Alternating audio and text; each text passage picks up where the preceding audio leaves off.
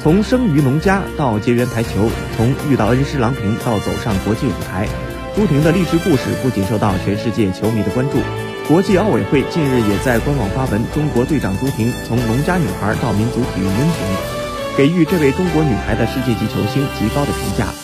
朱婷现在是中国体育界最知名的球星之一。二十五岁的朱婷是中国女排队长，也是参加了今年中国全国人民代表大会的体育界代表。